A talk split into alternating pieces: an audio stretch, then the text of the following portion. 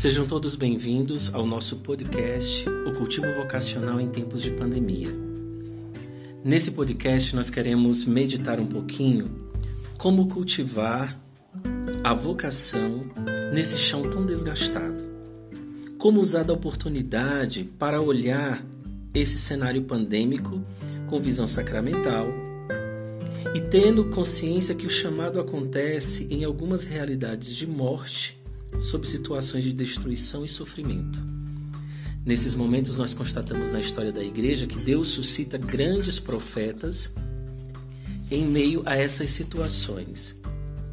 E é preciso perceber o tempo cronológico, é preciso olhar o tempo cronológico com visão sacramental, e precisamos também, com essa visão sacramental, é, perceber a ação de Deus, esse tempo oportuno de experiências significativas que não pode ser cronometrado. A grande pergunta na nossa reflexão é: que tipos de experiência esse tempo nos oferece? Como eu vivencio esse tempo? O que realmente eu cultivo? E o que eu verdadeiramente amo? Diante dessas perguntas, nós somos convidados a perceber e a ler os sinais dos tempos. Sentido, é, como nós podemos perceber ou viver esses sinais vocacionais em tempos de pandemia ou até mesmo não pandêmicos?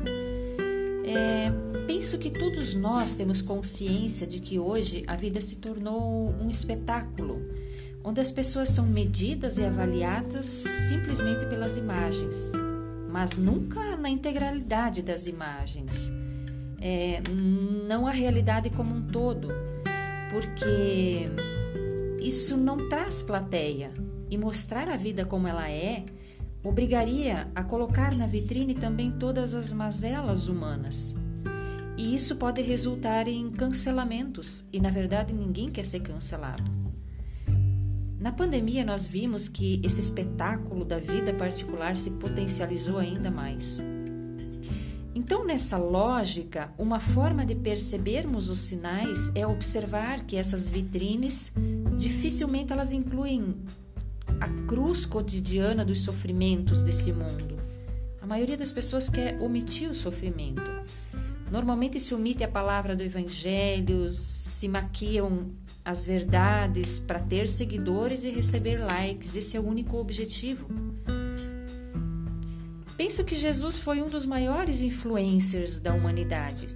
Não digital, mas as suas palavras viralizaram sim. E seus seguidores procuram fazer o que ele fez até hoje. Então, nesse contexto, acreditamos que um dos maiores sinais para se viver a vocação é que estejamos sempre atentos a perceber que, primeiro, toda vitória passa antes pela cruz. E que qualquer vitrine, por mais bonita que seja, mas se foge dessa realidade, não é coerente. Porque negar a si mesmo é querer se se desvencilhar de ser o ator principal da peça da sua vida e não querer ser protagonista. Acho que o tempo cronológico precisa ser útil para identificarmos os sinais que nos levarão ao tempo do Kairos, que é um, um tempo compilado, é um compilado de, de todas as experiências humanas e principalmente as doloridas, que hoje são tão camufladas, escondidas uns dos outros, ninguém quer mostrar o que causa dor. Inclusive, o autor do livro A Sociedade do Cansaço diz que é por esse excesso de positividade nas vitrines que nós somos tão induzidos a ser os melhores em tudo. Isso nos deixa esgotados e com sentimento de inutilidade, de estafa, porque nós estamos sempre nos comparando, nos comparando com alguma vitrine falsa, com a sensação de que nós somos menos, sem perceber que aquilo é uma pequena parte de um todo escondido convenientemente. Pensando no campo vocacional, assim como as plantas precisam de substratos para fixar suas raízes e produzir bons frutos, o campo vocacional também precisa de alguns substratos para se desenvolver. Dentre eles temos como exemplo a contemplação. A contemplação é o cessar de toda ação que leva à minha essência e encontrar o nosso nada, nosso vazio e chegar aqui, àquele que é tudo. Na contemplação não precisamos de performance. Isso fa facilita a me encontrar comigo mesmo e com a finalidade de minha existência. Um outro substrato a desenvolver é o aprofundamento, que resulta no saber de tudo e não aprofundamos quase em nada.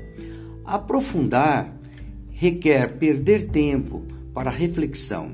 Isso vai contra o espírito de empreendedorismo, que nos impulsiona a pensar inúmeras coisas ao mesmo tempo e dar respostas quase que imediata.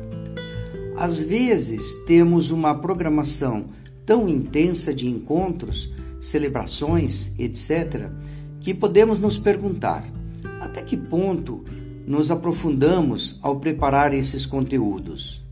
Às vezes, o mais é menos e o menos é mais, ou ainda, aquele que faz muitas coisas ao mesmo tempo acaba por não fazer nada direito. Contato com os outros, outro substrato. Contato com os outros não se trata de uma questão de, de quantidade, mas do significado que a outra pessoa representa, da qualidade, da perseverança em manter contatos presenciais, se possíveis, e virtuais.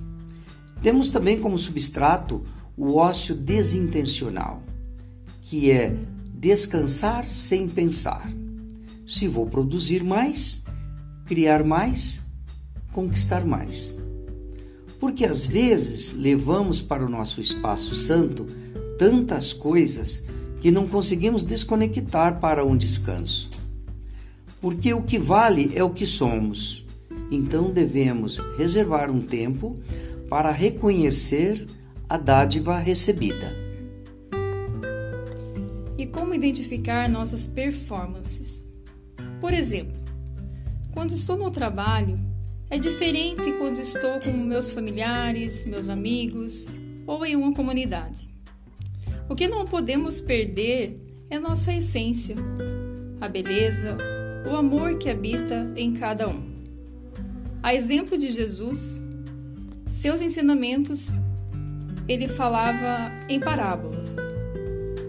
Com políticos e chefes religiosos, ele agia com dureza com as crianças era com acolhida, com os pecadores ele agia com misericórdia. Ele foi diferente em cada situação, mas nunca perdeu a sua essência e seu modo de representar a si mesmo e ao Pai.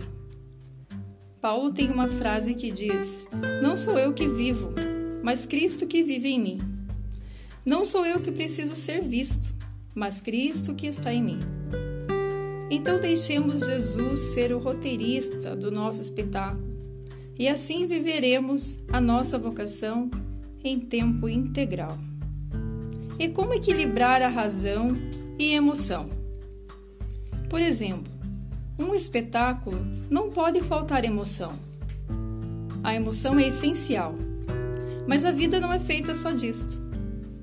Hoje, Muitas pessoas vivenciam suas emoções tendo experiências religiosas em cultos, encontros, celebrações, retiros, mas sem se preocupar em dizer qual é a razão de sua esperança. Por isso, só o amor vivido com razão e emoção é capaz de construir bases sólidas de nossa fé. E então poderemos dizer como Paulo: Eu sei em quem acreditar. E mais uma ideia é como acolher a vida, do jeito que ela é. Não precisamos ser o melhor, ser a melhor, mas somos convidados a buscar o melhor que há em nós. em meio aos nossos fracassos, decepções, sucessos e realizações. Não existe nada de grandioso, extraordinário espetacular nisto. A preocupação maior é o cultivo da nossa árvore, que na simplicidade da vida possamos encontrar o humus necessário para que silenciosamente e lentamente possamos respeitar e aceitar o seu tempo de poda para darmos bons frutos.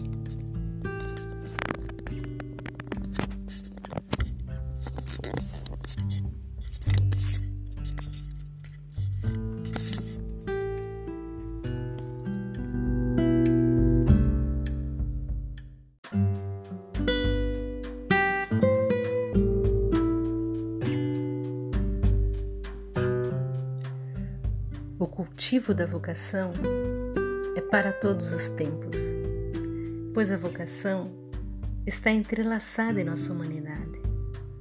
É preciso viver este tempo com sentido, no sentido de consentir, isto é, o tempo que é dado por Deus, vivendo com sentido, com significado em todos os tempos. Nós somos atores sociais, dizem os sociólogos. Então a vida pode ser representada por este grande palco em que procuramos viver os papéis de nós mesmos, o roteiro que Deus nos deu, sem medo de viver aquilo que Ele nos convida a cada dia, sem medo de cancelamento, de demonstrar o que somos, sem medo de não apresentarmos grandes performances. É ser o que somos chamados a ser, simples assim.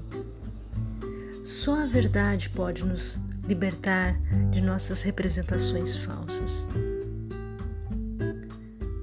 Penso que a tarefa de cada dia é extrair a essência que habita em nós, é espalhar este aroma, este poder curativo no mundo, como fazemos com as plantas, pois a nossa essência é o próprio Deus. Somos imagem e semelhança dele. E até que esta imagem se forme em nós, a expomos de maneira obscurecida, como de um espelho, que mostra só um reflexo, mas ainda não é a verdade. Enquanto estamos neste mundo, neste grande espetáculo da vida, em que todos e todas nós somos artistas e plateia ao mesmo tempo. O convite maior é que possamos tornar visível o amor de Deus sobre esta terra. E como quase todo espetáculo é acompanhado por uma propaganda para que as pessoas possam assisti-lo, ousa fazer uma para nós. É esta. Venham, venham todos ver. O show já começou. É hoje o tempo favorável. É hoje o dia da salvação. Venham ver a mágica da vida. Venham ver os sonhos se transformarem em realidade. Não percam. O ingresso é pura gratuidade de Deus. E Ele espera por você.